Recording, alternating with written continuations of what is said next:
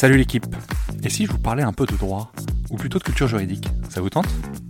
En fait, peu importe votre avis, car moi ça me branche bien de vulgariser le droit et de développer la culture juridique pour le plus grand nombre. À la croisée des chemins entre références historiques, applications pratiques et notions théoriques, je vous propose de m'accompagner afin d'essayer de simplifier la compréhension de nos notions juridiques avec, si possible, un ton léger et un peu d'humour. Je suis Thomas Lubert et je vous souhaite la bienvenue dans Juris Vulgaire, le podcast de vulgarisation juridique.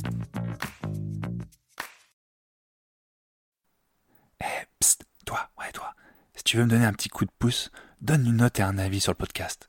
Ça aide au référencement et surtout ça me fait très plaisir. Allez, bonne écoute. Et si la réforme des retraites était jugée inconstitutionnelle? Ce serait ballot quand même pour le gouvernement. Actualité oblige, on retourne sur un sujet d'ordre constitutionnel et qui touche à la réforme des retraites. Et on va tâcher d'évaluer si la réforme pourrait tomber pour non-respect de la Constitution. Vous en avez peut-être entendu parler, mais pour passer sa réforme, le gouvernement a activé l'article 47-1 de la Constitution.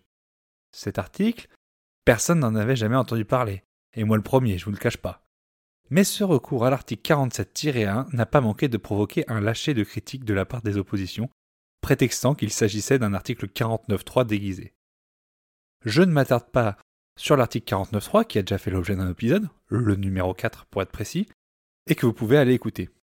Mais en amont, avant d'évoquer le potentiel problème de constitutionnalité, il faut s'attarder sur la question de savoir si on peut considérer que l'article 47-1 est un passage en force du gouvernement, car les deux sujets sont intimement liés. Pour répondre à cette question, il est essentiel de bien appréhender ce que met en place l'article 47-1 de la Constitution. Premièrement, c'est un article qui concerne, un peu comme le 49.3, seulement les projets de loi de finances et des lois de financement de la sécurité sociale. Deuxièmement, il prévoit une procédure accélérée devant les deux chambres. Concrètement, l'article donne 50 jours pour que la loi soit votée. 50 jours répartis comme suit 20 pour l'Assemblée nationale, 15 pour le Sénat et 15 pour une commission paritaire pour débattre du projet. Si le projet de loi de finances ou de financement de la sécurité sociale n'est pas voté dans ces 50 jours, alors le gouvernement est autorisé à passer la loi par ordonnance. Évidemment, l'idée de ce texte est de pouvoir répondre à l'urgence des lois de finances et de financement de la sécurité sociale qui doivent, je vous le rappelle, être prises avant le 31 décembre de l'année. Mais alors pourquoi le gouvernement y a recours en plein mois de février? Et alors qu'on rappelle que les lois de finances et de financement de la sécurité sociale ont déjà fait l'objet d'un passage via l'article 49 alinéa 3. Eh bien, le gouvernement souhaite faire passer sa réforme dans un projet de loi de financement de la sécurité sociale rectificative, comme il en arrive tous les ans pour effectuer des rectifications dans le budget. Cependant, on constate que l'article 47-1 de la Constitution n'englobe pas les lois de finances et de financement rectificatives. Alors ce procédé d'urgence est-il contraire à la Constitution? Pour répondre à cette question, il faut savoir que l'article 47-1 a été utilisé à de nombreuses reprises pour des lois de finances rectificatives, des lois de financement de la sécurité sociale rectificative, et que le Conseil constitutionnel, seul juge de la constitutionnalité en France, s'est déjà prononcé à plusieurs reprises sur la question de cette utilisation. Et il n'a pas jugé le procédé non constitutionnel, mettant en avant le caractère urgent des lois de finances rectificatives. Rappelons-le, ces lois sont censées corriger des erreurs des lois de finances, et je ne cache pas qu'il y en a tous les ans. L'urgence semblait donc protéger ce recours à l'article 47-1. Sauf qu'aujourd'hui, eh bien d'urgence, il n'y en a pas. En effet, pour les retraites, il est difficile de plaider une urgence calendaire, les mesures devant être mises en application au 1er septembre 2023. Il convient également de rappeler que les précédentes réformes des retraites ont toutes fait l'objet d'un texte particulier, c'est-à-dire d'une loi à part et non d'une loi rectificative. Et c'est ici une grande première que de réformer les retraites via une loi de financement de la sécurité sociale rectificative. Il est donc aisément compréhensible que le choix du gouvernement de passer la réforme des retraites via une loi rectificative était uniquement basé sur la volonté de recourir à l'article 47-1 afin de réduire le plus possible le temps des débats. Reste que la constitutionnalité de cette méthode peut être mise en question et qu'elle le sera certainement. Si l'on pousse encore le raisonnement un peu plus loin, il serait aussi possible pour le gouvernement de recourir à l'article 49 alinéa 3, sans avoir à utiliser son unique utilisation, puisque l'utilisation du 49.3 n'est pas limitée concernant les lois de finances et les lois de financement de la sécurité sociale.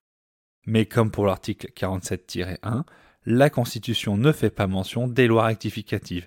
Et donc la constitutionnalité de ce type de processus sera certainement portée devant le Conseil constitutionnel si un éventuel recours au 49.3 était envisagé. Et d'après les professeurs de droit constitutionnel, il y a un réel risque que la loi, à minima partiellement, puisse être toquée par le Conseil constitutionnel. En pratique, au regard de la situation actuelle relativement explosive, le gouvernement souhaiterait que la loi soit votée suite à un examen express par les deux chambres afin d'éviter de passer par ordonnance ou par un 49.3. Mais l'opposition et les volontés de blocage par le dépôt de milliers d'amendements ont empêché que le débat se déroule jusqu'au bout. Et l'article 7, article où se situe la notion d'âge légal de départ à la retraite, n'a pas fait l'objet d'un débat à l'Assemblée nationale. Il est donc resté dans l'état où il a été présenté par le gouvernement. L'examen dans l'hémicycle s'est achevé vendredi dernier à minuit, dans une cacophonie sans nom, et le spectacle offert par nos députés pendant les débats n'a clairement pas été à la hauteur des enjeux. La réforme des retraites va maintenant être débattue au Sénat, et les débats devraient certainement être bien plus apaisés, et la mobilisation, elle, dans la rue, elle continue. Reste qu'il apparaît dommageable d'essayer de passer une réforme d'ampleur pour les Français en réduisant le temps de débat à l'Assemblée. Mais en même temps, quand on voit le niveau des débats, c'est un peu choisir entre la peste ou le choléra. Je pense que collectivement, nous méritions mieux. Même si, une fois de plus, il apparaît difficile de reprocher au gouvernement l'utilisation d'une disposition prévue dans la Constitution de 58.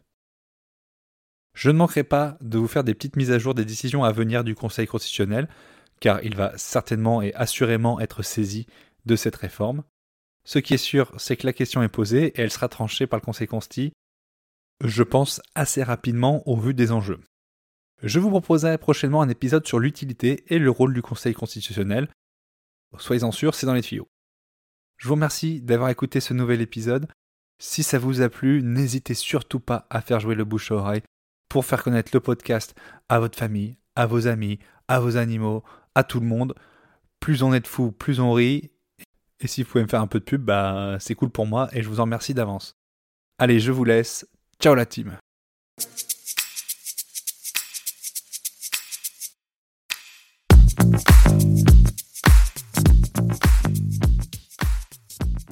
Vous voilà arrivé au bout de l'épisode et vous êtes plus proche de devenir juriste qu'hier. Merci d'avoir écouté jusqu'au bout. Si vous avez des questions, des remarques ou si vous souhaitez échanger, n'hésitez pas à me contacter sur LinkedIn ou par mail. Tout est dans la description. Encore une fois, je compte sur vous pour laisser un avis et une note si vous avez apprécié le contenu. Merci d'avance. Juridiquement vôtre. Thomas.